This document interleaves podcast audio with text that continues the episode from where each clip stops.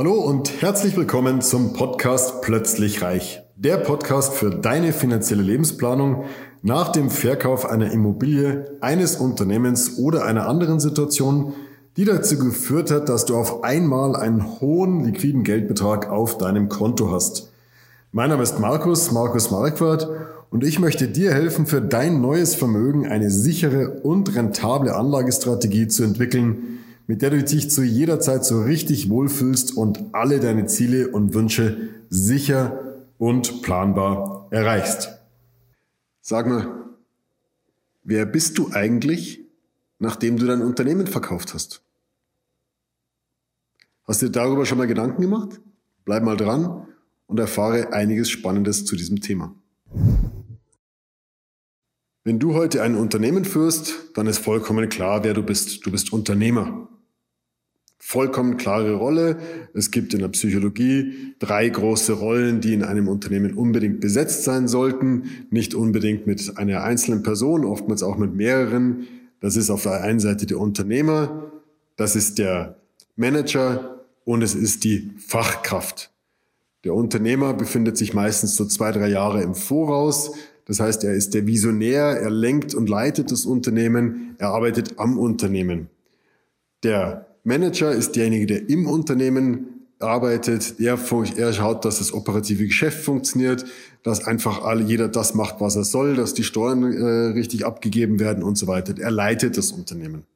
Und die Fachkraft ist diejenige, die dafür zuständig ist, dass einfach die einzelnen Prozesse richtig funktionieren, dass die Ware richtig eingepackt wird, dass die Buchhaltung korrekt abgewickelt wird.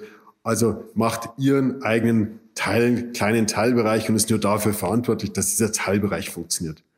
So, du bist aber der Unternehmer, du bist die Unternehmerpersönlichkeit. Wenn du heute auf den Golfplatz gehst und jemand fragt dich, was du, wer du bist, was du machst, dann sagst du, ich bin Unternehmer. Ich habe folgendes Unternehmen, wir produzieren XY, wir machen XY Dienstleistung. Vollkommen klar. So, und jetzt kommt eines Tages der Tag, an dem du dein Unternehmen verkaufst. Und jetzt wird's spannend. Hast du dir mal überlegt, wer du bist, nachdem du dein Unternehmen verkauft hast? Unternehmer bist du nicht mehr. Die Finanzpsychologin Monika Müller hat ein hervorragendes Buch geschrieben, Erfolgreich mit Geld und Risiko umgehen, mit Finanzpsychologie bessere Finanzentscheidungen treffen. Und ein Kapitel ist genau diesem Thema von heute gewidmet. Und dazu möchte ich mal aus dem Buch eine kurze Passage vorlesen. Der Unternehmensverkauf. Wenn das Unternehmen geht, dann kommt das Geld. Spätestens dann stellt sich für den Unternehmer noch einmal mit voller Wucht die Frage, wer bin ich? Mit und ohne Geld. Die Erkenntnis kann überraschen, wie der von mir, also von Monika Müller, interviewte ehemalige Inhaber nach dem Verkauf seines Unternehmens berichtet. Das Zitat ist, erhofft hatte ich mir, dass es ein Gefühl von Sicherheit vermitteln könnte. Raus aus diesen brennenden Fragen, wie viel Umsatz machen wir heute? Was passiert morgen mit dem Unternehmen? Wie entwickelt sich der Markt? Können wir uns da anpassen? Können wir mitgehen?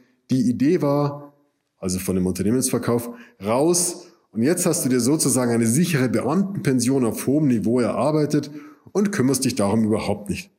Das war die Erwartungshaltung. Doch es kam anders. Das Zitat geht weiter.